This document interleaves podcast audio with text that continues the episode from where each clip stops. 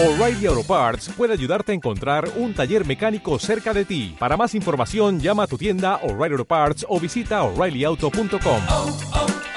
O'Reilly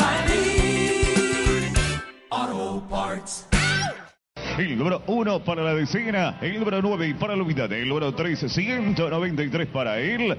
Noveno premio, ¿querés ser millonario? ¿Qué estás esperando? Si querés ser millonario, listando, acercate ya mismo junto a tu quinilero Tete. Pedile jugar tu quinila purete. Jugás, esperas el resultado ahí mismo en el momento y si ganás, cobras al instante. Siguiente juego de bolillas para la centena, el número 5 para la decena, el número 7 y para la unidad, el número 3, 573 para él. Quinto premio, tu quinila purete. La que paga el instante no tiene números limitados. Usted sabe, amigo apostador, que puede jugar al número que usted quiera. Tiene la misma forma de pago, así como la quiniela tradicional. Y hasta las 9 de la noche, todos los días puede probar su suerte. Atención, para la centena, el número 0. Para la decena, el número 5. Y para la unidad, el número 0. 050. A la cabeza. A la cabeza. 15 horas 58 minutos en todo territorio nacional 0 50 050 la cabeza el 50 el pan y usted sabe que el resultado de este sorteo lo va a encontrar en nuestra fanpage en Facebook buscando tu quinila teto enviando por supuesto la palabra canal 4848 desde su teléfono celular amigo apostador. Usted recibirá al instante el resultado de este y todos nuestros sorteos. Siguiente juego de bolillas para la centena. El número 3 para la decena. El número 2 y para la unidad, el número 6, 326 para el cuarto premio, cuarta ubicación para el 326, 326. No te olvides que a las 19 con 45 se viene el sorteo nocturno. Otra oportunidad más para ser millonario, por supuesto, con tu quinela TT. Siguiente juego de bolillas para la centena, el número 1 para la decena, el número 7 y para la unidad, el número 5, 175 para el décimo cuarto premio y la otra oportunidad también para ser millonario al instante es jugando tu quinila purete. Usted sabe, amigo apostador, que hasta las 21 tiene tiempo de acercarse junto a su quinilero Tete. Le pide jugar, espera el resultado ahí mismo en el momento y si gana cobra al instante. Siguiente juego de bolillas para la centena, el número 6 para la decena, el número 3 y para la unidad, el número 7, 637 para él. El décimo primer premio, retiramos a la cabeza al 050050. El panel 50 avanza el sorteo. Señoras y señores, avanza el sorteo. Este sorteo está siendo fiscalizado por la escribana Ada Salinas. Siguiente juego de bolillas para la centena. El número 5 para la decena. El número 3 y para la unidad. El número 3, 533 para él. Sexto premio. ¿Estás precisando de un electrodoméstico o de un somier, de un celular o de una motocicleta? Te esperamos en Capelec para que compres todo lo que necesitas. Cinco gotitas diarias. Capelec, el amigo, el amigo del quinilero. Siguiente juego de bolillas para la centena. El número 2 para la decena. El número 3 y para la unidad. El número 1, 231 para él. El décimo tercer premio, tu te, te recuerda que el juego sin control produce adicción y ludopatía. Juegue responsablemente. Avanza el sorteo. Señoras y señores, son las 4 de la tarde en todo el territorio nacional. 8 grados, dos décimas la temperatura actual en Ciudad Capital. Avanza el sorteo. Señoras y señores, siguiente juego de Bolivia. Atención. Para la centena, el número 9 para la decena, el número 5 y para la unidad, el número 8, 958 para el octavo premio, octava ubicación para el 958, 958. A ver, quedan tres últimos juegos de bolillas, parte final de nuestro sorteo vespertino. Reiteramos a la cabeza el 050 050 el pan, el 50.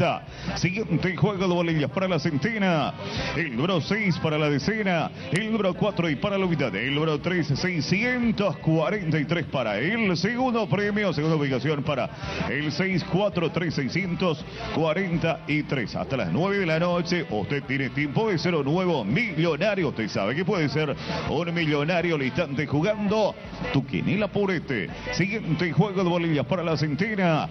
El número 4 para la decena. Número 7 y para la mitad. El 0, 470 para él. El décimo premio. Y nos queda el último juego de bolillas parte final de nuestro sorteo, de nuestro sorteo vespertino, señoras y señores. La quiniela, la quiniela ya no es igual. Elegí tu quiniela TT, la premiadora, la pagadora, la cumplidora. Y aquí está el último juego de bolillas parte final de nuestro sorteo vespertino. Para la centena, el número 6 para la decena, el número 2 y para la mitad, el número 1, 621 para el tercer premio.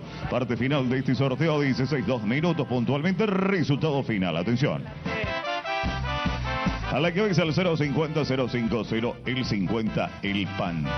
Posteriormente el 643, el 621, el 326, el 573, el 533, el 099, el 958, el 193, el 470, el 637, el 707, el 231 y el 175. La cabeza el 050, el 50 el pan. Escriba nada Salinas.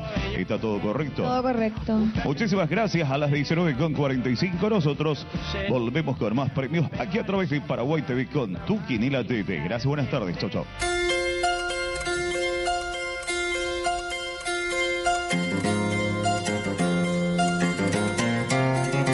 El Estado paraguayo proclama la libertad, la igualdad y la justicia como los valores supremos de la nación guaraní. Impulsa las buenas relaciones internacionales, comprometiéndose al desarrollo del nivel de vida de todos los paraguayos.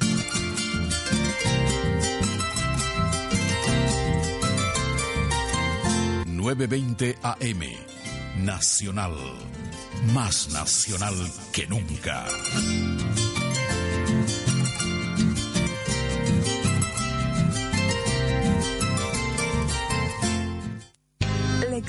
Simples para ser un buen ciudadano. Saber dar las gracias, pedir por favor, ofrecer disculpas y saludar a los demás con cortesía. No olvides que un buen ciudadano busca el bien de la sociedad y participa activamente por mejorar las cosas. Te lo propone Radio Nacional del Paraguay 920 AM.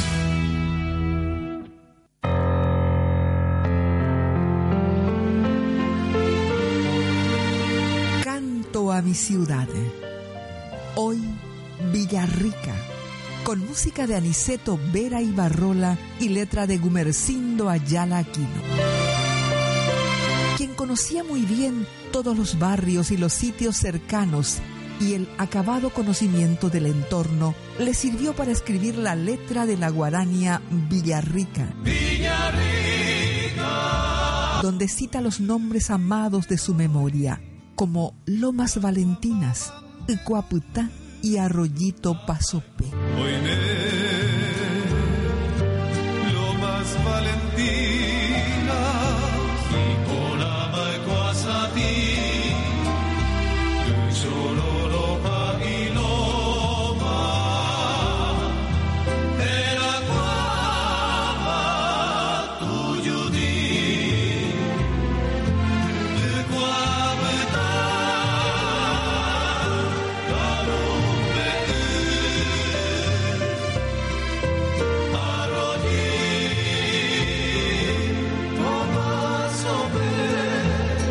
Ese clamor que dice, Ejenduna Villarrica, Momburuguiro Genoi.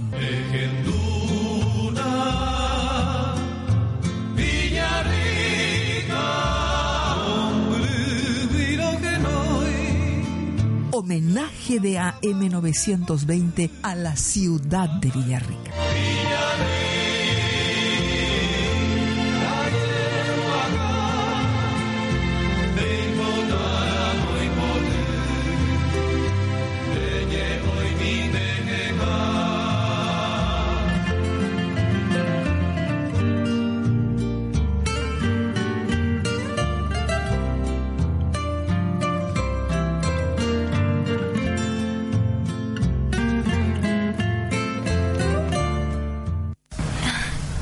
Suerte que falta una cuadra nomás para llegar a casa.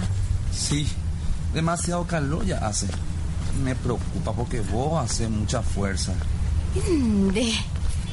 ¿Qué pico pasa? No ve, Pico. ¿Cómo lo que la gente tan inconsciente y estaciona al lado del acceso que tienen las veredas para los discapacitados? Ay, na. Y bueno, amor, ¿qué le vamos a hacer? Atajate que bien fuerte. Vamos a cruzar por el empedrado, Mbae. Soy diferente, soy paraguayo. Opatecoyo para Ari, Opababé paraguayo. Campaña Nacional de Promoción de la Diversidad Cultural de la Secretaría Nacional de Cultura, con el apoyo de Radio Nacional del Paraguay.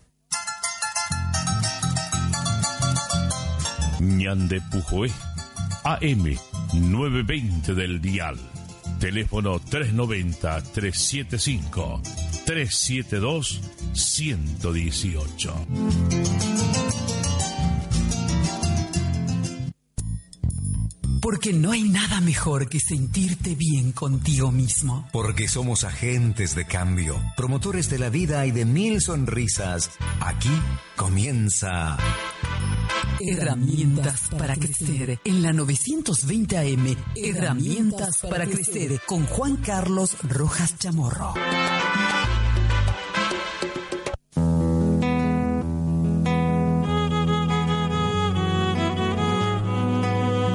Acuerdo con Kaplun, en el año 2012, la integralidad es entonces un esfuerzo por imaginar y construir la universidad como una institución que, a partir de la relación con la sociedad de la que forma parte y en diálogo con ella, produce conocimientos que contribuyen a su transformación.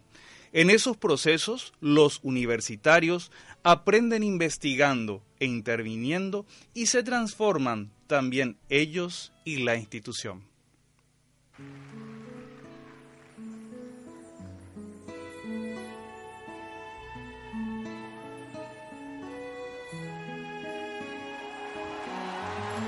Estigala, señores.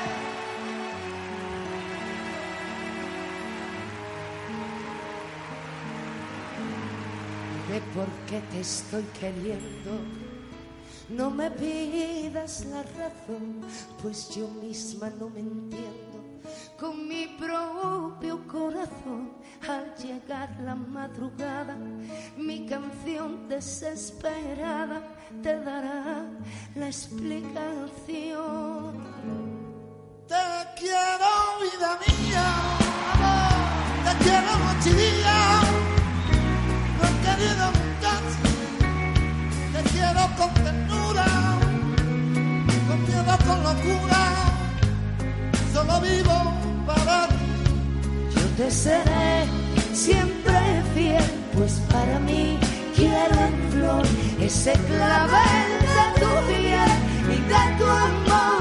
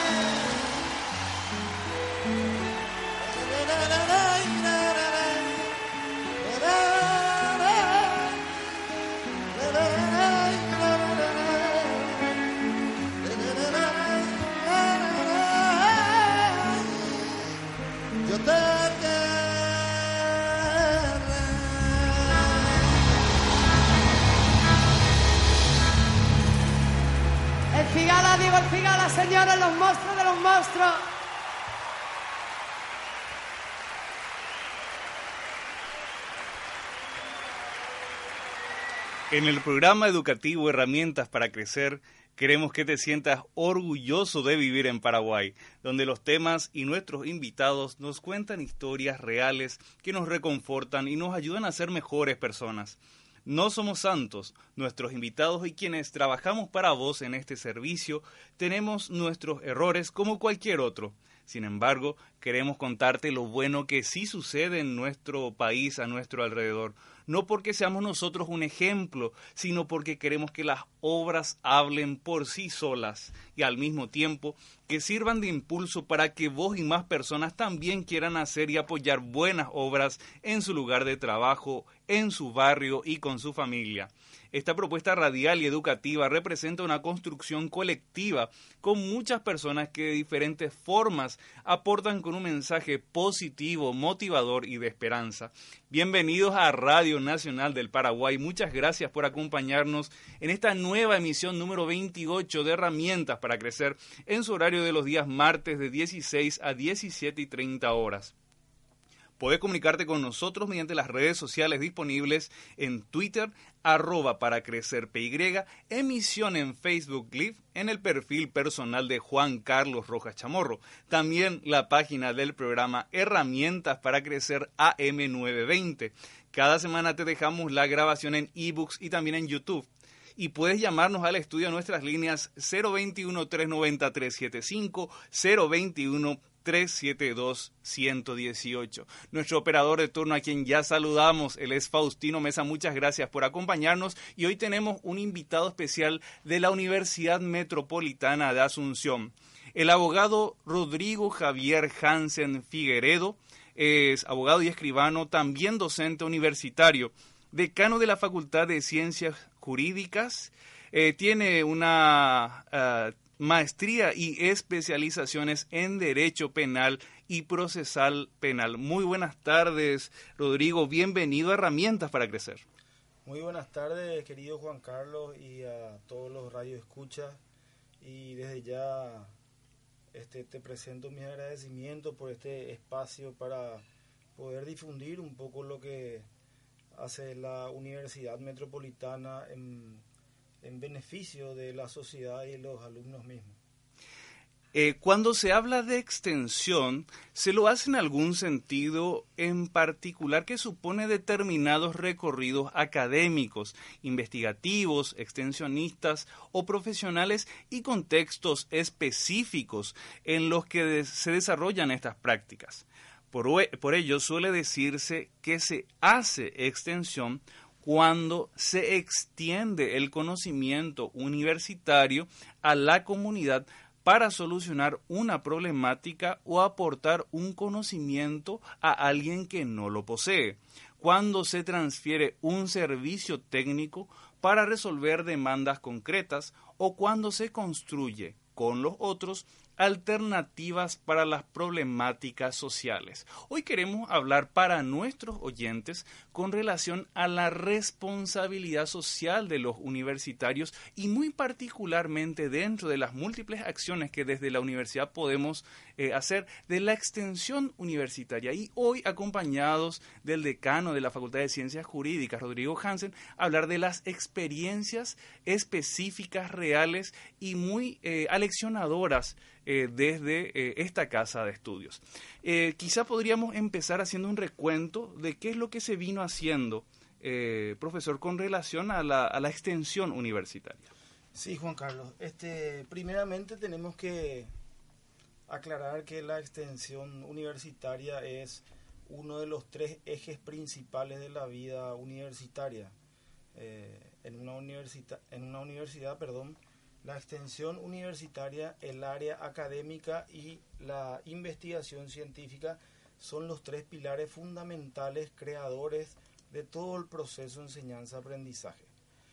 Eh, mirando un poco lo que es extensión universitaria, como bien lo habías dicho, es la, transmisión y absorción de conocimientos con el plus de em, que se enfatiza la relación entre la universidad y la comunidad en la cual está inmersa, brindando unos servicios a personas que lo necesitan, mirando siempre desde el punto de vista eh, de, de, la tipología de cada actividad que va destinada a la realización. Las actividades de extensión universitaria son varias.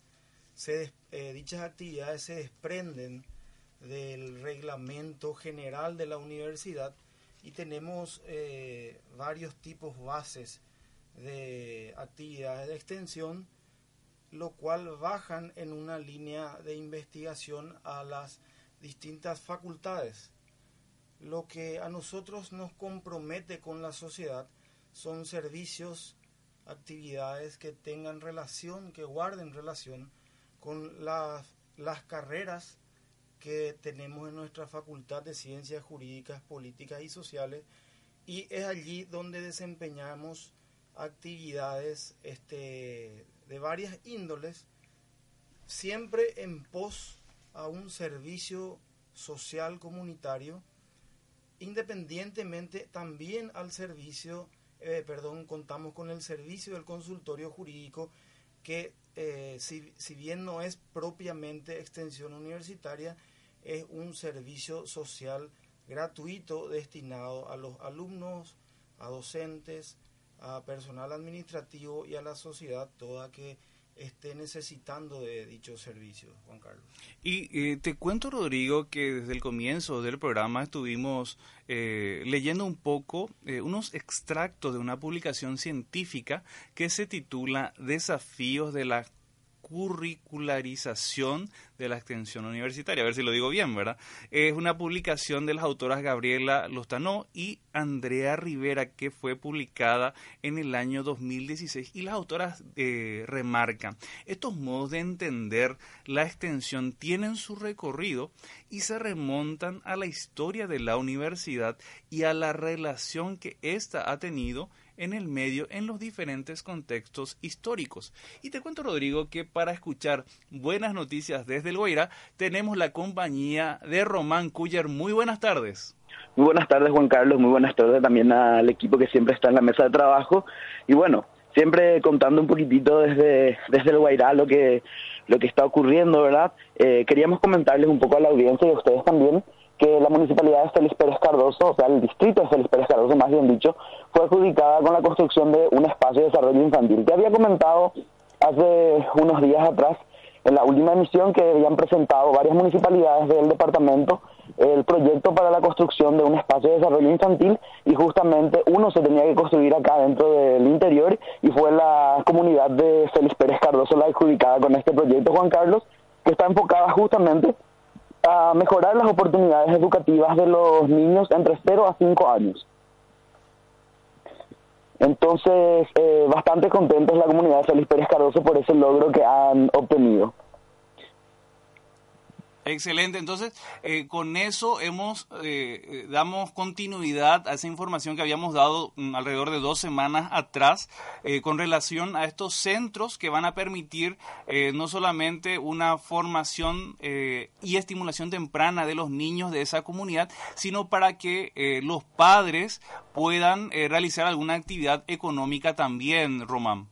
Así mismo es. Y bueno, y hablando de niños, también te comento que en estos días, eh, como saben, se ha festejado en todo el departamento del Guairá, en diferentes lugares, el Día del Niño. La municipalidad de Villarrica del Espíritu Santo también estuvo realizando el festejo correspondiente y aproximadamente se estima que unos cuatro mil, unas 4.000 personas estuvieron participando de este mega evento en donde eh, se honró ¿verdad? a los niños y se, se, conmemoró a los mártires de Acostaño. Y también por otro lado, Juan Carlos, te quiero comentar de que se están armando unas mesas productivas en los diferentes distritos del Guairá se está realizando una tarea para poder crear ferias en los municipios y a partir de ello también crear mesas de desarrollo productivo que la idea justamente es que puedan también influir en los planes de desarrollo de las municipalidades para que las municipalidades puedan, digamos que, apoyar tanto financieramente y tener en su presupuesto recursos destinados a la parte de asistencia técnica, así como otras formas de potenciar la agricultura u otras actividades productivas en los municipios. Eh, compañero Román, eh, mira, acabas de mencionar una palabra clave, planes de desarrollo, y ojalá que en próximas entregas, eh, si es que cabe la posibilidad, de tener un poco mm, qué énfasis van a tener los distritos del departamento del Guairá en sus planes de desarrollo, justamente para darlos a conocer, porque muchas veces sabemos de, de todas las acciones que hacen los municipios, pero desconocemos eh, a nivel general cuál es el propósito que siguen eh, en el uso justamente de los recursos y no está de más empoderar a los ciudadanos, aquellos que viven dentro de los distritos y por qué no también aquellos que los han dejado, pero que quieren colaborar con sus municipios, con sus distritos eh, desde diferentes puntos del país y del mundo, ¿verdad? Justamente, entonces eh, ahora mismo se está realizando a partir de un trabajo conjunto entre las organizaciones que, que están trabajando, ya sea en Plan Paraguay, el Paraguay Ocacoa, como también el programa Tecopona y otros, otras como Sembrando Oportunidades que están en los distritos, están creando estas mesas productivas y justamente también se están creando los consejos de desarrollo. Eh, como sabemos, la, la Secretaría Técnica de Planificación había solicitado de que los municipios puedan enviar sus planes de desarrollo como un requisito también para que Hacienda pueda eh, aceptar los presupuestos y demás. Entonces, ahora, actualmente, eh, eso más bien se hacía como un requisito. O sea, era como algo muy protocolar, pero actualmente lo que se está buscando a través de estas conformaciones de los consejos de desarrollo es justamente que no solamente sea un documento que te, que te avale para tu gestión, sino que sea un documento de gestión. Es decir, un documento que pueda permitir que los municipios tengan claro un norte hacia donde apuntan eh, a través de estos planes de desarrollo que sean más basados en la realidad, hechos de una manera más participativa y tomando en cuenta la realidad del distrito y sus protagonistas. Totalmente, querido compañero Román Cuyer, y en herramientas para crecer estaremos atentos a ese siguiente contacto en el que ojalá podamos ya eh, socializar con toda la ciudadanía eh, los planes de desarrollo que tenga algún municipio en el departamento del Guairá. Desde la ciudad de Asunción, en donde tenemos unos agradables 8 grados, te enviamos un abrazo a vos y también a Virginia Lugo hasta Villarrica, República del Guairá. Muchísimas gracias Juan Carlos y hasta un nuevo contacto la próxima semana. Hasta el martes.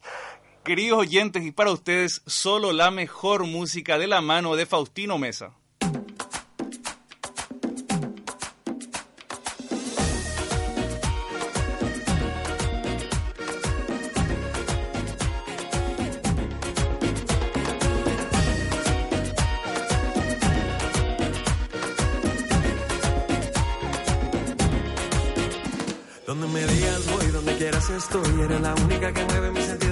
Eso te quiero.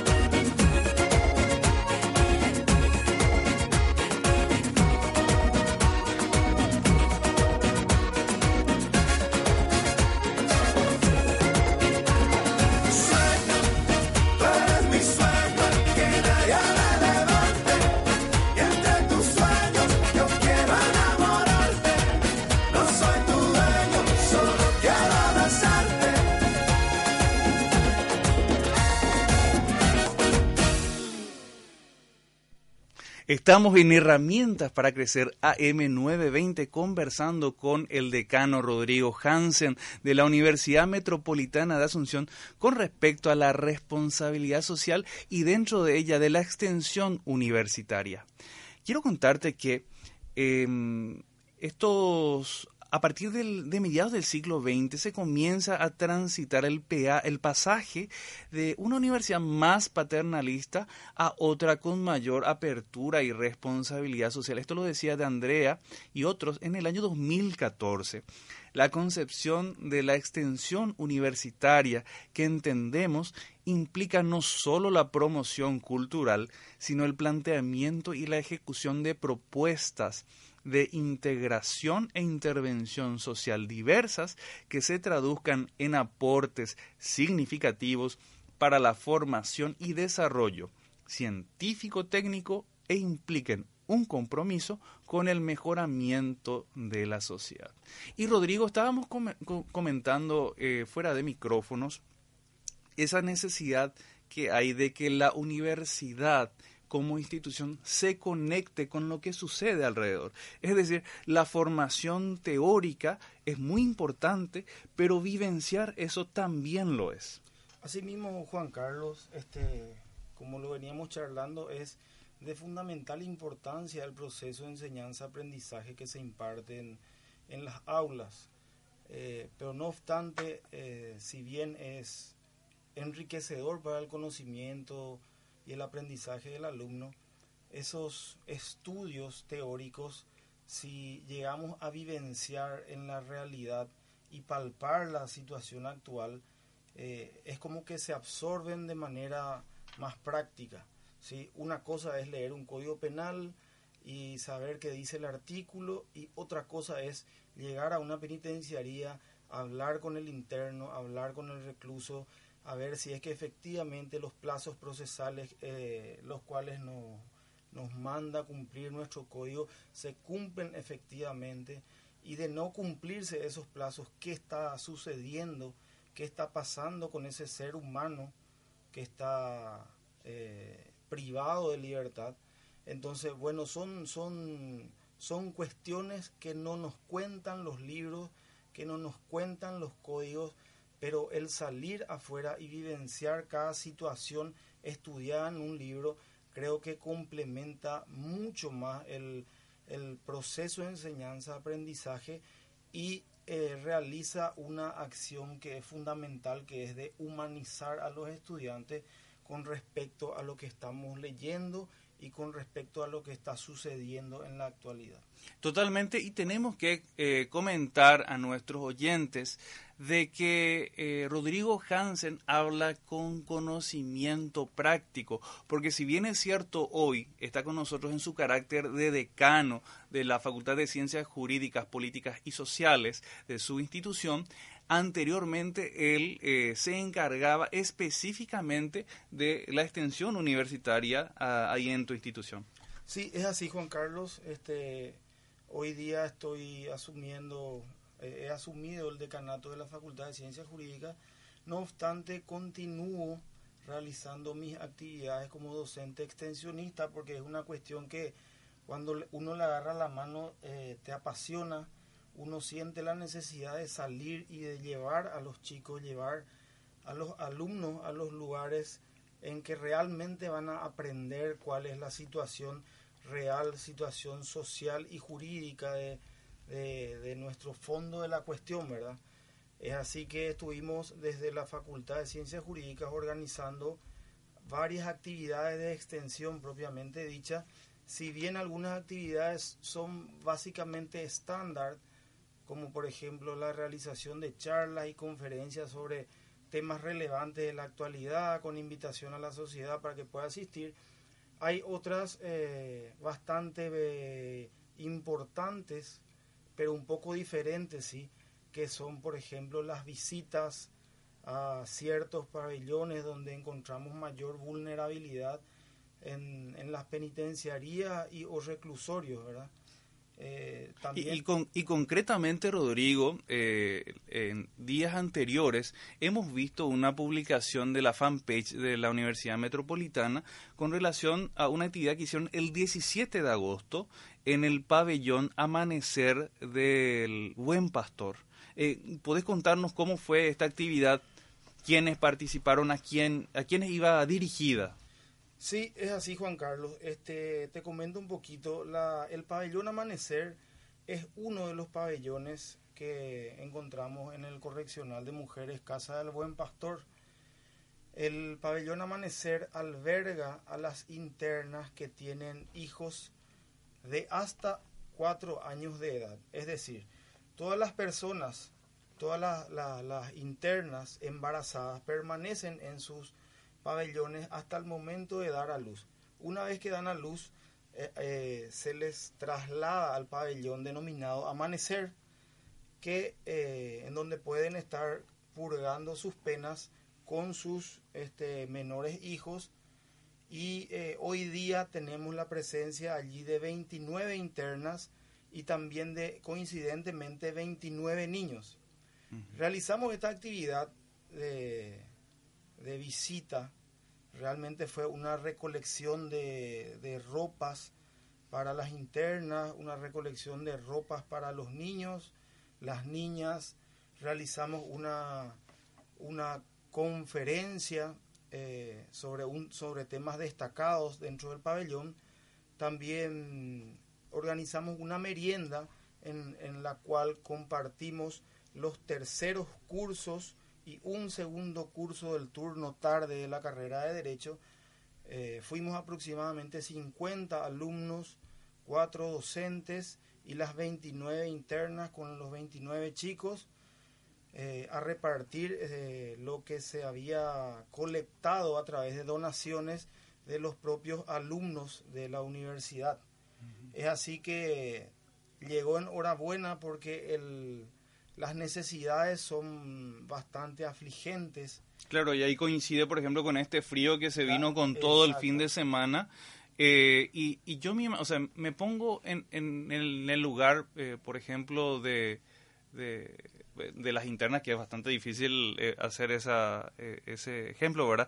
Pero el hecho de recibir eh, un aporte de estas características, de que probablemente eh, llega con una mano solidaria, llega con un momento mm, probablemente de alegría, eh, de gente que, mm, que se va a, compartir contigo, porque mm, no hay que negar que probablemente hay también un momento de soledad, un momento en el que uno quiere conservar las esperanzas, pero mm, eso no siempre es así. Es así, eh, de las mismas manifestaciones de las internas, ellas se encuentran bastante este, decaídas, por así decirlo, por estar siempre en un mismo lugar. Eh, la situación se acrecenta, la dificultad se acrecenta cuando llegan los meses finales del año, épocas de Navidad, cumpleaños, entonces se hace bastante difícil el permanecer allí, ¿verdad? Eh, tenemos que tener en cuenta que existen condenas bastante largas, otras más cortas.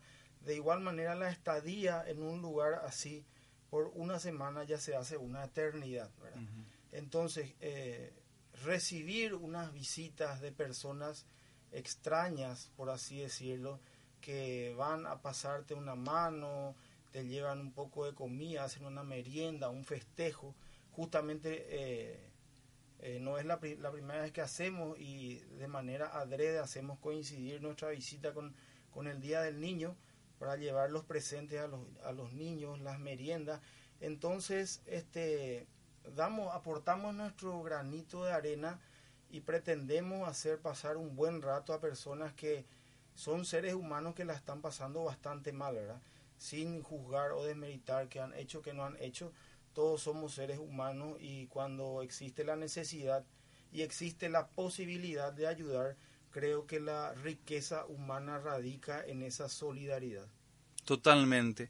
Y eh, claro, como esta actividad, y corregime si me equivoco, se desarrolló el 17 de agosto en el pabellón Amanecer del Buen Pastor, Bueno, en ese momento puntual ustedes eh, llevaron para entregar, por ejemplo, estas ropas que habían recolectado, pero esa actividad no se inició ahí, sino que supongo que hubo todo un proceso de preparación, de explicarle a los compañeros, a los estudiantes, a los docentes, miren, nosotros vamos a irnos tal fecha, queremos llevar esto, y eh, hay, un, hay todo un trabajo previo que se hace. ¿Cómo fue esa experiencia?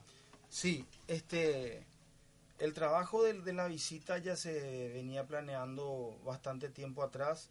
Tuvo su palada inicial unos 15 días antes de la, de la visita, ¿verdad?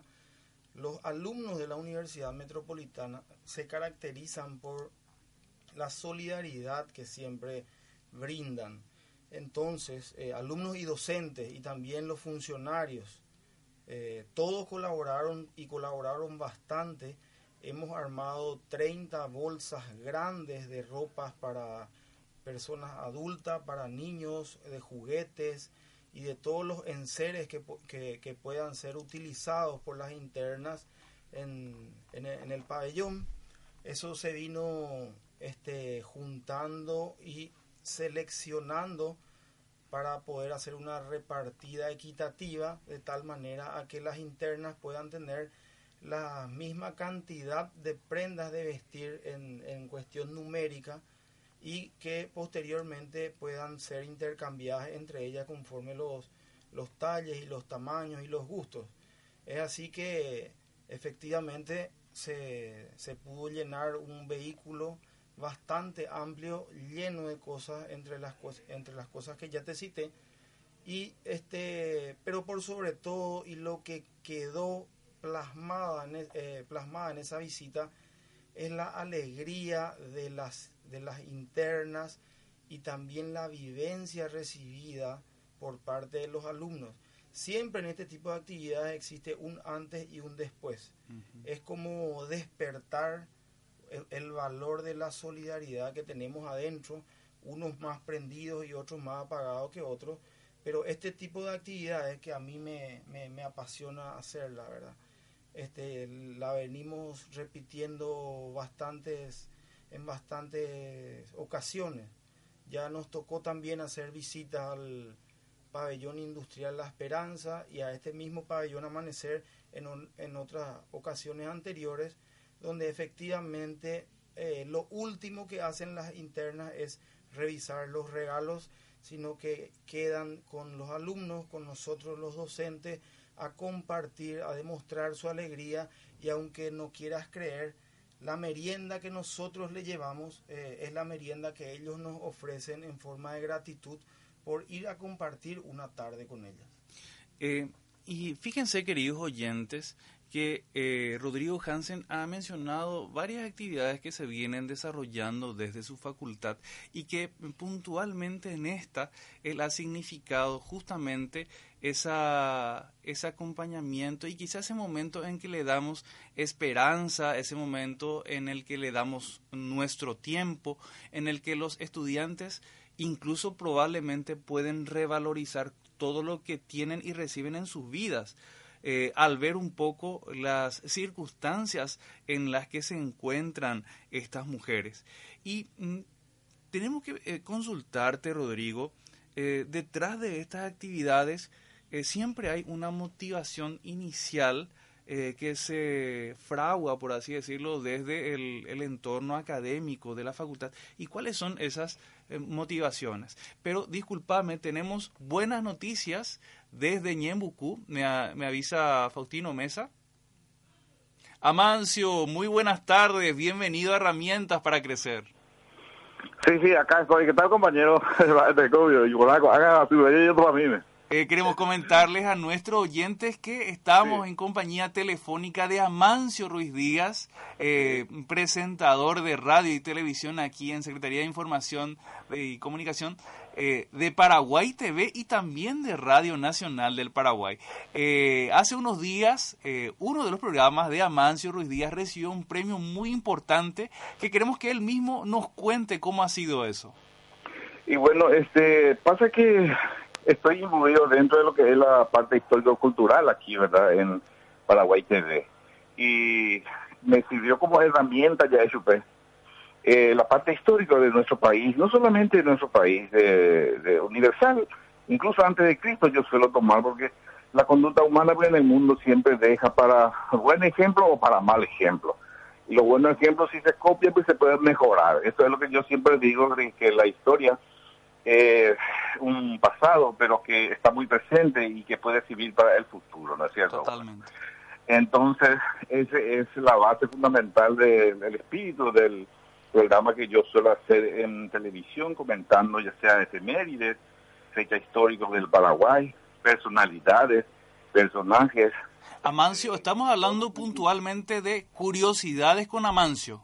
Sí, curiosidades. El segmento que, que se transmite todas las mañanas de lunes a viernes por Paraguay TV.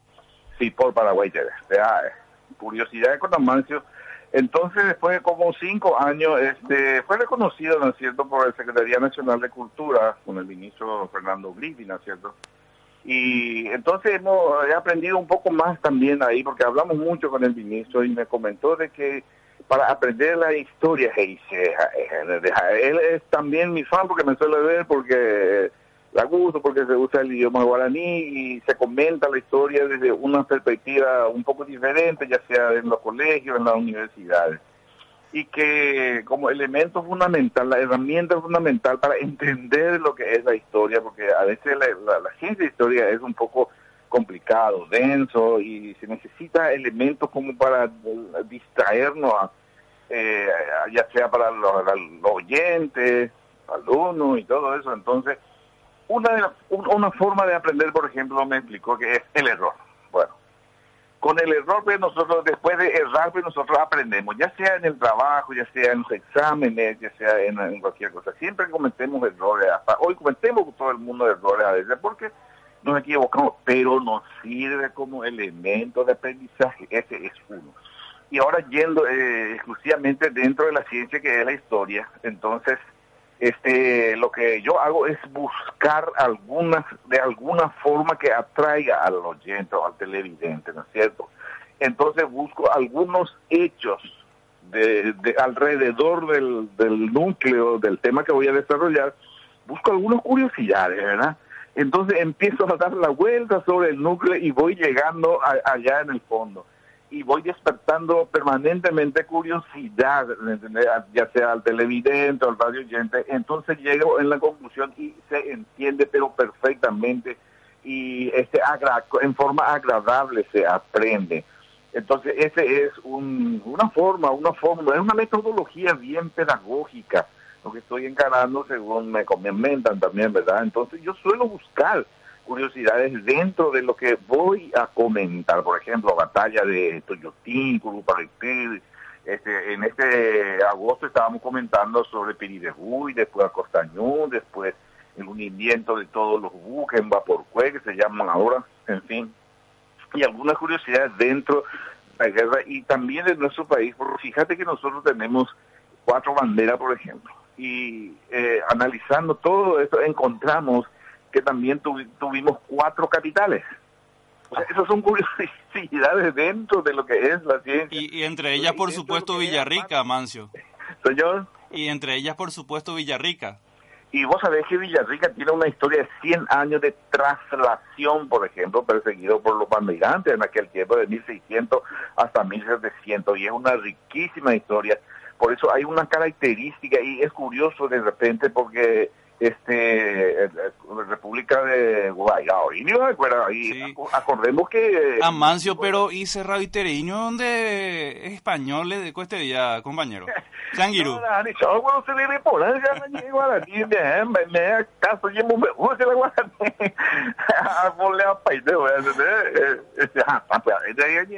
Perfecto, compañero. Entonces, comentamos a los oyentes que estamos celebrando, eh, tanto en Radio Nacional como en Paraguay TV, la declaración de interés por la Secretaría Nacional de, de Cultura del programa eh, Curiosidades con Amancio Ruiz Díaz. Y eh, invita por favor a nuestros oyentes para que también, aparte de escucharte por radio los días domingos, te vean de lunes a viernes, compañero. Bueno, este, se digo entonces, hay seguridad que este, eh, esta televisión para Paraguay TV vive las seis y cuarto, vive ya hay que imaginar ha ñe guaraní peisa de iro bueno guapau PVP castellano que te de curoña mío güey se oye que tende la ma maranduitaron musarambina UPV porque castellano pues oía ahí la ñe es de característica antes la ñe de araña que somos ñe como se dice que viene a ser el bilingüe entonces se cargo pecho y tapea bueno guapa cuanto que maranduja este Jamaica Santo Árabe entonces todo Guaraní de Paite. Las 6 y 4, 6 y 20, dice ya, y quema las 7 de de ahí que ya arja ya sea lunes y este viernes de las 6 eh, y 20 a las 6 y hasta las 7 de sea güey pues nada pero ya un paite hay mundo cuán de están Paraguay de compañero Aguillén debe Shangirú Amancio Ruiz Díaz bueno muy bien compañero agradecido hasta luego. Volvemos hasta estudios porque estamos en los minutos finales del segundo bloque de herramientas para crecer y queremos cerrar un poco con esos trasfondos que íbamos a comentar, Rodrigo Hansen. Sí, sí, Juan Carlos, este algo que resaltar, estamos en tratativa de la firma de un convenio, un convenio marco entre la Universidad Metropolitana de Asunción con el Ministerio de Justicia y Trabajo efectivamente para realizar unos este, trabajos de apoyo. ¿En qué van a consistir estos trabajos? Eh, los alumnos del último año de la carrera de Derecho realizan sus prácticas. ¿Cómo realizan sus prácticas? A través de casos reales, haciendo el seguimiento de dichos, de dichos casos y realizando las, este, los escritos correspondientes que son supervisados por los docentes. Bueno, eh, si tenemos ese tipo de actividad por un lado y tenemos una, una falencia dentro de la penitenciaría por otro lado, entonces pensamos en cómo podemos unir esas dos situaciones de tal manera a sacar un provecho. La cuestión es que existen varias, varias personas privadas de libertad, tanto en la penitenciaría de Tacumbú, como en el Buen Pastor, como este, en la penitenciaría nacional de Emboscada, donde los abogados no están haciendo el seguimiento este, muy asiduo a los casos, de tal manera que los, los internos, los, los privados de libertad o los condenados no conocen el estado procesal de su causa hasta que llegan a decir que ellos no tienen abogado, cosa que procedimentalmente es imposible no tener abogado, pero sí es posible tener un abogado que no se interese por la causa cuestión que ocurre bastante.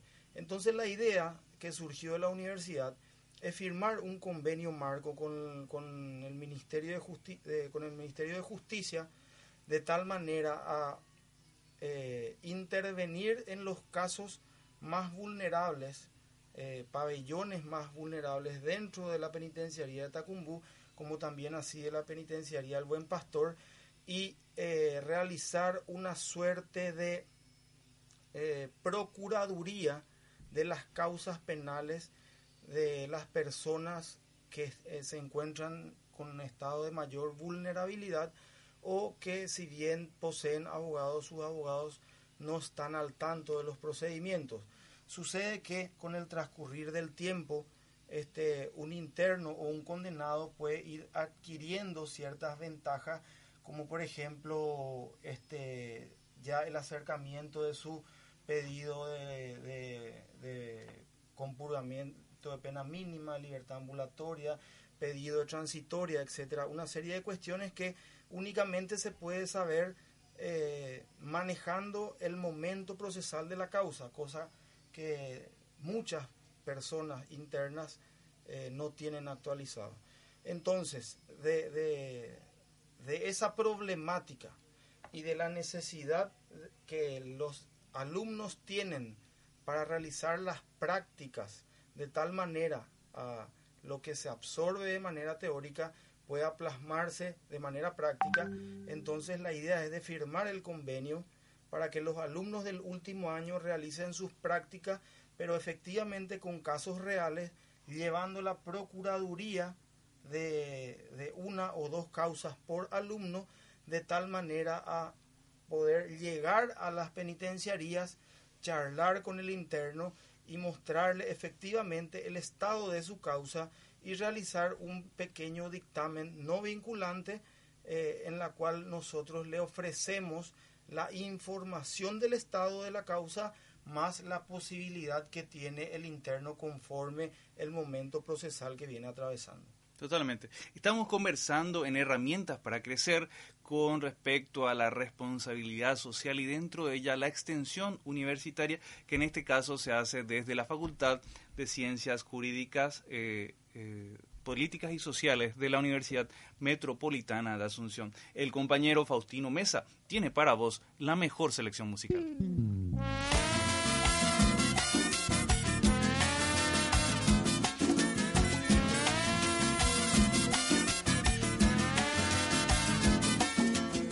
Nunca quiero ni pensar que tus ojos me dejen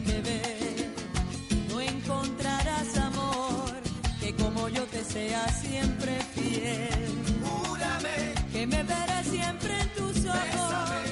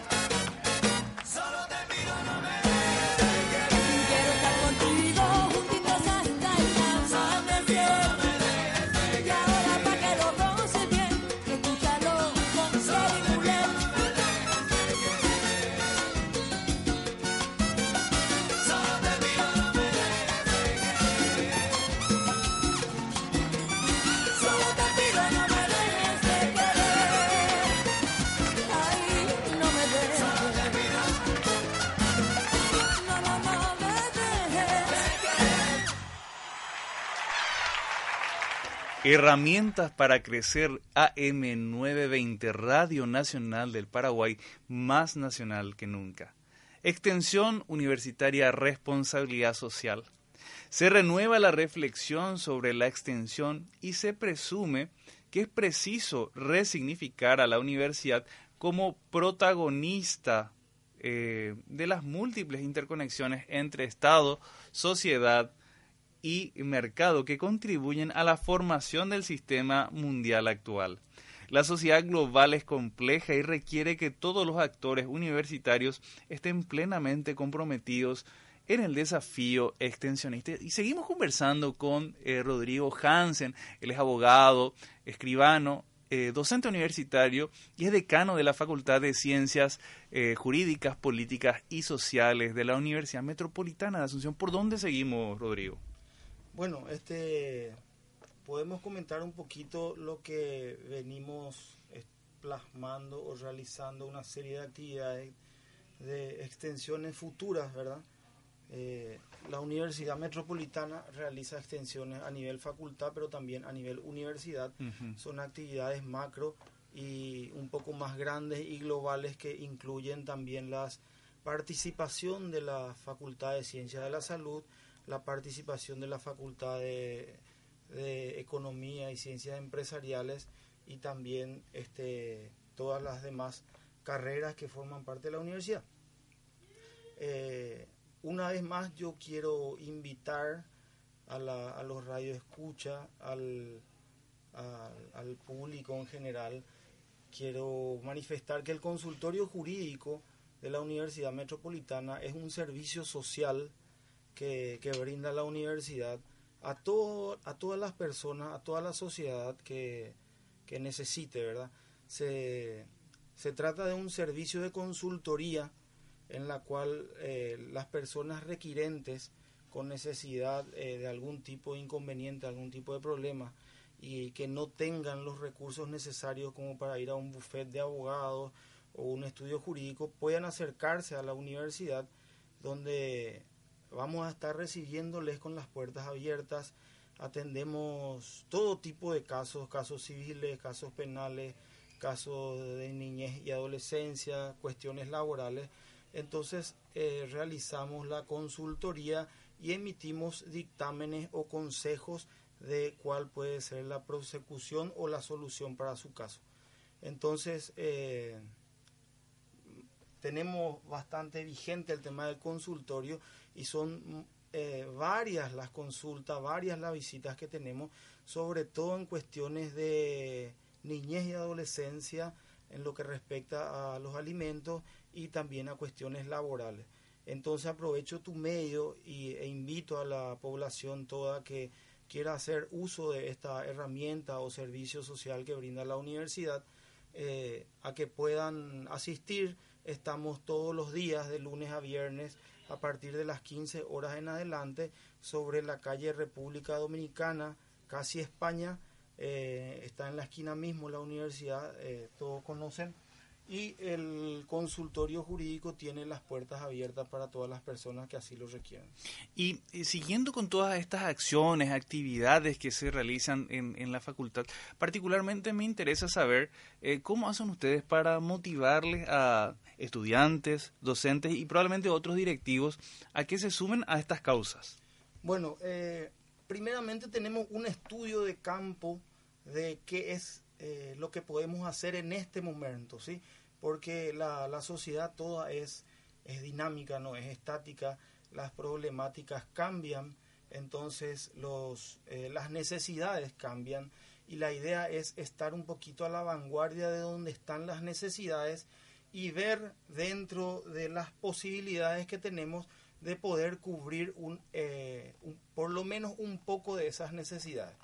Si bien las necesidades siempre son muchas, con, con tratar o solucionar parcialmente, si se puede y si se puede totalmente, quedan satisfechos siempre las partes afectadas y mucho más los alumnos, porque el, el hecho de realizar las actividades de extensión, como dije en un principio, complementa la actividad áulica y esa vivencia, eh, esa vivencia con los problemas y ese agradecimiento de las terceras personas que tienen para con los, con los alumnos y con los docentes, sinceramente no, no se encuentra, no se compra, no se leen los libros, entonces es bastante provechosa esa actividad para ambas partes, ¿verdad? Yo creo que el, el mejor momento de realizar esta actividad es el momento de dar, ¿sí? Porque cuando uno da es cuando uno recibe esa satisfacción personal que muchas veces no, no nos animamos a mencionar o a explayarnos un poco, pero sí yo conozco los rostros de los alumnos porque con la trayectoria de unos años ya ya voy dándome cuenta cuando una actividad tiene un buen final o un final feliz o no, ¿verdad? Entonces, eh, cuando realizamos una actividad de extensión universitaria que está bien planeada, eh, siempre, siempre llega a un final bastante motivador. Justamente esa es la motivación inmediata para poder realizar una siguiente actividad.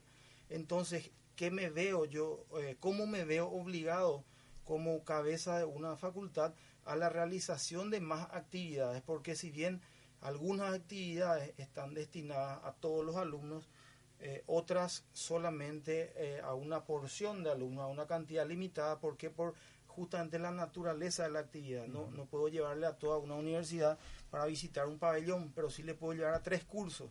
Entonces, eh, estoy en deuda con otros 12, 13 o 14 cursos que inmediatamente vuelvo a generar otra actividad similar, eh, otro pabellón, otra penitenciaría o otra problemática para tratar de paliar y dar nuestro aporte, entonces automáticamente van otros cursos y así es una eh, un seguimiento que se hace a través de nuestra dirección de, extensión universitaria que hoy día está a cargo del señor Marcelo Reisner, quien se acopló al equipo de la, de la universidad y eh, está trabajando bastante cerca con nosotros.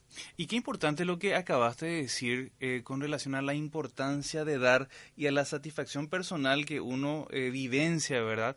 Eh, en el sentido de que, eh, como vos mencionaste, no puedo llevar a toda una universidad, llevo a un, un grupo reducido de estudiantes a los cuales mm, con toda certeza han preparado antes, porque aquello no es un show. Eh, uno va a apoyar, a acompañar, a desarrollar una actividad puntual eh, con personas que, si bien es cierto, se, se encuentran en situación de cárcel, pero de alguna forma también en una condición de vulnerabilidad por diferentes eh, aspectos que, podemos puntualizar en otro momento. Me, interesa saber cómo desde la facultad ustedes consideran la sostenibilidad y el mantenimiento de estas actividades eh, en, en el tiempo, en el futuro.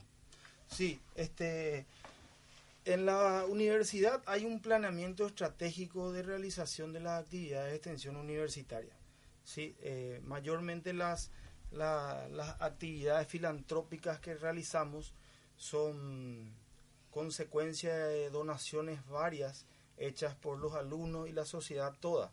Pero no desconocemos la participación de la universidad pues la universidad nos brinda los recursos necesarios para la realización de determinadas actividades. Si bien este, una visita o un- unos aportes a, una, eh, a, una, a un lugar X demanda de dichos aportes y también de una- un viático, un traslado o unos vehículos que puedan eh, llevarnos, acompañarnos, la Universidad Metropolitana siempre ha puesto de sí y siempre ha colaborado con todas las actividades de extensión universitaria porque eh, el objetivo y la naturaleza de las, de las extensiones universitarias justamente es retribuir eh, la universidad brinda los conocimientos necesarios a los alumnos, forma a los alumnos a través de ese proceso de enseñanza-aprendizaje y busca que los alumnos, los recipientes de esta información, también retribuyan de alguna manera esta, est- este, este gesto, esta, esta enseñanza-aprendizaje y lo palpamos, lo materializamos a través de las extensiones universitarias. Si bien no todas las extensiones tienen la misma naturaleza de, de, dar, ¿sí? muchas veces realizamos otro tipo de actividades como charlas y conferencias que están destinados de repente a un público más centralizado, como estudiantes de derecho, dada la naturaleza de cada tema que se trata. Este, también diversificamos los, las tipologías, los tipos de actividades para que, para que el recipiente de todas las de actividades de extensión universitaria sean de, de variada índole. ¿sí? Entonces, eh, tratamos de cumplir con los alumnos, tratamos de cumplir con charlas y conferencias, tratamos de cumplir con personas en estado de vulnerabilidad, tratamos de eh, cumplir con servicios a la sociedad y este lo que nos toca momentáneamente según lo que vaya ocurriendo. Y eh, haciendo muy puntual nuestra conversación, podemos mencionar cuáles son esas necesidades que tienen las personas en, si- en situación de cárcel. Bueno, este las personas en situación de cárcel, resumiendo, tienen todo tipo de necesidad. ¿sí? este, para las personas que nunca, no, no, no, nunca hayan pisado una- un reclusorio, una penitenciaría, eh, deben hacerse la idea de que la, la, la mayor parte de los pabellones tienen chapas de zinc, entonces cuando realmente cuando hace frío realmente hace mucho frío, cuando hace calor tiene un efecto horno y realmente hace mucho calor. Este tienen las comodidades mínimas. Quien pudo conseguir un colchón tiene un lugar donde dormir. Quien no pudo conseguir duermen en el piso. Eh, la, la escasez y poca atención médica que existen en, las penitenciarías se resiente bastante porque es un lugar donde habita mucha gente y eh, cuando una persona es aquejada por un mal, eh, eso enseguida se contagia a las que están eh, al lado, ¿verdad? Y todos sabemos que, que no existe una celda por, por interno o por interna, que son numerosos los internos que viven en 10 metros cuadrados, duermen en 10 metros cuadrados, no tienen agua potable, este, tienen poca ropa, la, alimentación es bastante deficitaria, entonces eh, realmente los problemas son, son bastante graves y son todos los que uno puede imaginar. Y a toda esa problemática tenemos que sumarle ese estado de desesperación que puede tener una persona que no puede ir a ningún lado, que no recibe visitas, que está al- alejado de su familia.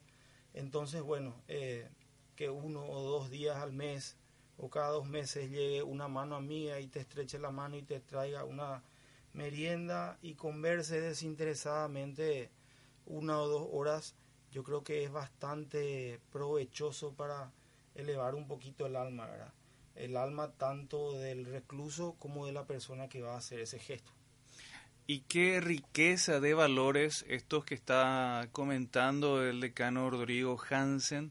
Y mm, tenemos que mencionar que eso es lo que forma parte de, esta filosofía o de esta corriente que viene impulsando la extensión universitaria eh, como una piedra angular también dentro de la formación integral de los profesionales en nuestro país. Eh, Rodrigo, ¿cómo finalmente reaccionan o cuál es el impacto que vos ves cuando finaliza cada una de estas actividades, ya sean en estudiantes, en otros docentes colaboradores o en los mismos directivos? Porque aquí hay eh, una colaboración y una participación de alguna manera multidisciplinaria en quienes eh, ejecutan ese momento preciso ahí, en este caso, por ejemplo, en el pabellón Amanecer del Buen Pastor. Sí, efectivamente, eh, la reacción final, tanto de las personas que, que realizaron esa actividad, como de las personas que colaboraron pero no pudieron estar, eh, son bastante expresivas. Eh, personalmente, aún sigo saliendo de cada, de cada extensión universitaria de este tipo eh, muy fortalecido muy fortalecido en el sentido de que he cumplido con nuestra misión interna que, que tengo, que es el, el de la solidaridad. Y tiene un antes y un después. Tiene un antes y un después. Eh, cada alumno a quien yo he llevado a realizar este tipo de tareas eh, se ha acercado a mí a preguntarme cuándo haremos la siguiente actividad y dónde iremos. Justamente porque todos coinciden en que reconforta bastante el alma y uno saca su lado solidario que de repente no, no, no, no sabía que tenía tan escondido, ¿verdad? Hay un efecto transformación en, en nuestros estudiantes. Hay un efecto de transformación y hay un efecto de comunicación de esa transformación. Porque a través de, de las personas que vivencian ese tipo de actividades, esas actividades van eh, socializándose. Eh, nosotros llevamos fotos, videos, explicaciones, resúmenes de cada actividad que realizamos, entonces eso llega al alumno o a la sociedad misma, ¿verdad? Que es la que posteriormente vuelve a consultar sobre la realización de otras actividades, sobre la intención que puede tener uno de, de donar tal o cual cosa, o sea, de la predisposición que uno tiene ya para esas, eh, ese tipo de acciones, ¿verdad? Y eh, yo creo que ninguno de nuestros oyentes va a cerrar esta tarde sin haber también reconfor- eh, habiéndose reconfortado. Y, decano, no podemos dejarte ir sin hacerte esta pregunta. Eh, en tu experiencia, ¿por qué es importante desarrollar esa cultura de la responsabilidad social eh, universitaria mediante estas actividades de extensión? Bueno, eh, te puedo dar dos tipos de respuestas. El, el primer tipo es que la extensión universitaria, eh, te doy una respuesta en la parte teórica, que la extensión universitaria forma parte de uno de los tres pilares fundamentales de lo que es el proceso de enseñanza-aprendizaje, que tenemos por un lado la investigación científica que de- desarrolla el conocimiento y la aplicación de esos conocimientos de manera personal con cada alumno. Tenemos el área académica, que es este el proceso de enseñanza, aprendizaje áulico a través de los de las pruebas, de las lecturas, de los foros, etcétera, y de la extensión universitaria. Y la otra explicación que, que puedo darte es el lado humano que, que reina en cada uno de nosotros. Eh, independientemente al lado teórico y al lado académico, eh, no hace falta ser universitario para realizar una extensión universitaria. Eh, este tipo de actividades se hace con el corazón, se, se divisa al prójimo, se siente la necesidad y se siente la necesidad de ayudar. Entonces no necesariamente tenemos que estar en un curso X o en una facultad o en un colegio. Simplemente es eh, aprender a ser un ser humano, aprender a ser agradecido en la vida y devolver un poquito esa gracia que la vida misma nos, nos da día a día. Y nacido en la ciudad de Asunción un 15 de octubre, presentamos la biografía de Rodrigo Javier Hansen Figueredo. Son sus padres don Luis Antonio y Ana María. Está casado hace nueve años con Navili María y de ese amor llegaron Constanza María, Jerónimo Javier. Eh, le gustan las actividades deportivas, pero dos deportes son sus, eh, sus pasiones, el rugby y el automovilismo. Eh, se deleita con un buen asado en compañía de sus seres eh, más cercanos, gusta de viajar por el interior del país y hacer turismo interno, conocer nuevos lugares y sus historias respectivas. Es un gran admirador y respetuoso de la naturaleza. Cuando tiene que elegir un libro o una película, se detiene siempre en aquellas historias basadas en hechos reales. Entre sus sueños más remotos pero realizables nos cuenta que le gustaría ver a sus hijos crecer con mucho amor, aprendiendo eh, ellos lo que significa el respeto, la responsabilidad, el cariño y la ayuda hacia el prójimo. En lo que respecta a la sociedad, le gustaría ver a personas más humanas y más sensibles que descubran que en los detalles de la vida es donde se encuentra la felicidad, que lo importante es el camino recorrido y no tanto la meta alcanzada desde el lugar que le toca trabajar hoy, que es eh, la Facultad de Ciencias Jurídicas, quiere dejar un mensaje a los jóvenes que se encuentran atravesando el bello camino de la universidad.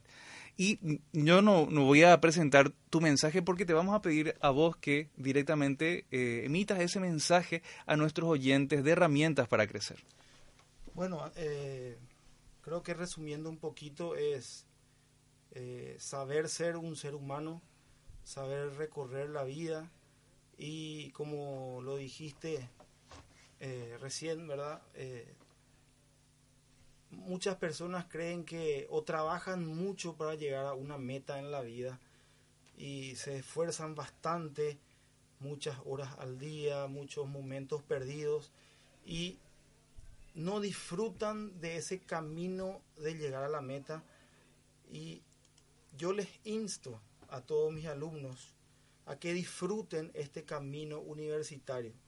Porque una vez que ellos se llegan a recibir como abogados, es un, es un momento, es un día en que uno recibe el título y dice, bueno, para esto estuve 5, 6, 7 años trabajando, en la, estudiando, en la lluvia, en el frío, y no se dan cuenta que la riqueza obtenida, esos conocimientos obtenidos sucedieron a través del proceso y no en la meta.